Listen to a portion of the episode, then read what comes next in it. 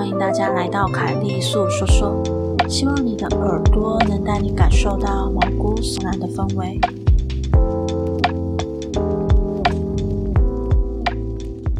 那么故事开始喽。我读的小学也有七大不可思议传说，但大概没什么可信度吧，只是把本来就有的故事都在一起而已，像是厕所里的花子、理化教室的人体模型、红斗篷之类的。但我的母校有一个是原创的，就是我接下来要说的暗室。那一次的事件让我产生心理创伤，没办法睡在全黑的房间里。这个暗室的传说呢，说的超简洁一点，就是下午三点三十五分会听到房间里传出敲门声，回应的话就会被拖进暗室里。在那个体罚还司空见惯的年代，那所小学有个很严格的老师。这个老师呢，总是用关禁闭处罚上课吵闹或是做错事的学生。而那间房间是特别的暗室，没有窗户，就连铁质的门也没有小窗子，不能从内侧上锁。小孩被关进去房间之后，就得要等外面来打开才能出去。电灯开关也在外面，所以小孩是被丢在完全黑暗的环境里。对小学生来说呢，这种惩罚实在是太严格、太残酷了。当时呢，被这个老师骂过的小孩里面，有一个罹患了黑暗恐惧症的男生。那一天，那个老师像往常一样，正要把那个男生关进房间里，可男生疯了似的暴动，一直没办法把他关进去。后来勉强把他关进去，锁上门，里面就传来了拼命敲门的声音。但是那个老师仍然置若罔闻的回去工作。当老师总算把男生放出来的时候，房间里的他已经全身冰冷了。因为呢，他惊吓到呕吐，呕吐物呢卡在喉咙里，让他窒息死亡。男生的爸妈当然严厉指责那个老师和学校。最后，那个老师辞职了。那个老师辞职之后，那间暗室也就完全不用了。学生跟老师们也很忌讳那间房间，完全都不想再靠近。就在大家快忘记那间房间的时候，某天房间里就传出了浓重的腐臭味。几位教职员心想不妙了。在所有学生回家后，就打开了房间。果然，那个离职的老师上吊的遗体从天花板垂下来，已经腐败。地板上留有遗书，他是自己结束生命的。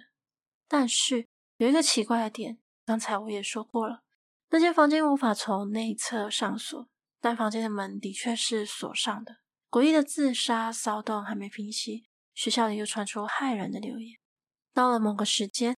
那间房间会从内侧传出激烈的敲门声。事实上呢，不只是学生啊，就连老师或是职员，有好几个人遇到。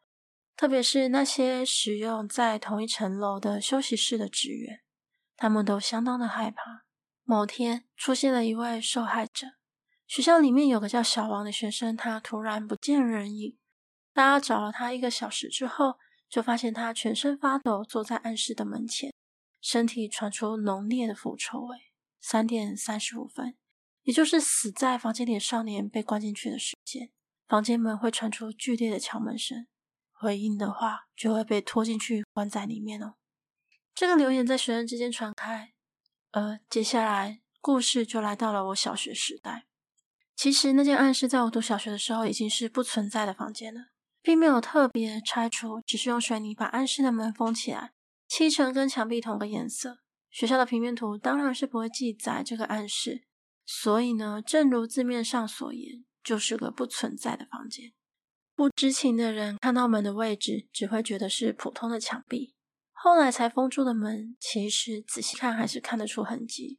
这个地方在其他小孩间也超级有名的。当时我的朋友里有个叫做小美的女孩子，虽然是小学生，却异常热衷灵异事件。提出调查这间不存在房间真相的人就是他。万一发生什么事，有男生在比较安心啊。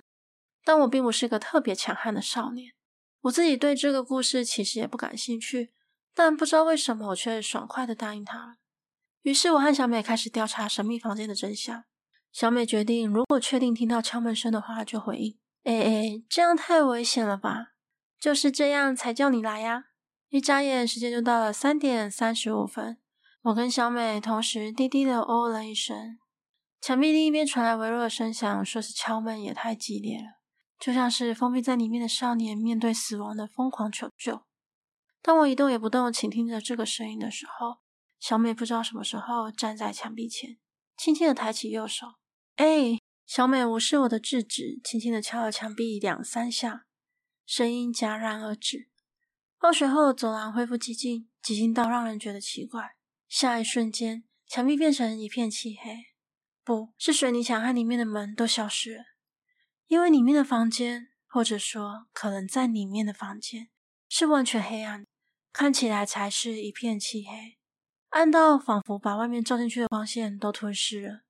几十年间未曾照过一丝光芒的房间，和某个被关在里面的东西的痛苦哭喊。黑暗深处响起的凄厉尖叫和小美的尖叫声，几乎是同时响起。啊！一只腐败的手从黑暗深渊伸出来，抓住小美的脚，想要把小美拖进房间里面。那是一只成年男性的手。我跟小美都被黑暗中的东西吓到放声尖叫，但是我们却感觉不到有其他的大人赶过来。或许我们早该在刚才寂静的时候就发现不对劲了。但现在我们完全没有时间思考这些事。小美在我眼前就快被拖进去了，那种难以言喻的恐惧朝我袭来。我猛然抓住小美的手往后拉，脚与手互相拔河。小美想必很痛吧，露出了惊恐神情。男人的手从小美的小腿肚滑到脚踝，在我以为他会抓住脚踝的时候，他却抓住了鞋子，最后把鞋子从脚上拔下来，吸进了黑暗中。痛呼声增大到像是具有破坏力。等我回过神的时候，我和小美在水泥封住的房间前哭泣。时间是三点三十六分。看来我们很幸运的没有被拖进去，而小美的鞋子有一只不见了。只有阿姨发现我们两个在嚎啕大哭而走了过来，但就在离我们几公尺的时候，却停下脚步，皱起眉头。她看着我们，脸色突然发白。快步的跑向职员室，不久我们周遭就都是人了。后来的事我不太记得了啦，因为我正在大哭，旁边又不知道在吵什么。接下来我们就被救护车载到医院。我和小美住了几天医院，两个人都没有外伤，但精神却受到了震撼。住院的时候，班导师、爸妈还有一个上了年纪的男人来看我们。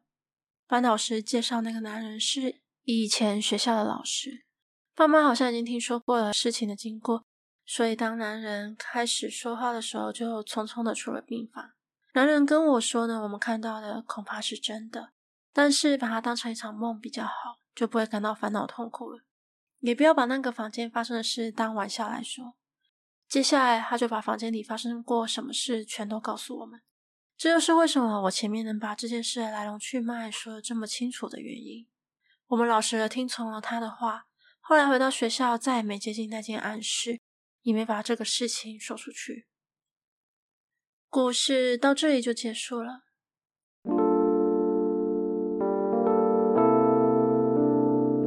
今天的节目就到这里喽，欢迎在 First Story 的留言区留言给我，也可以到 YouTube 或是 FB 粉专找我。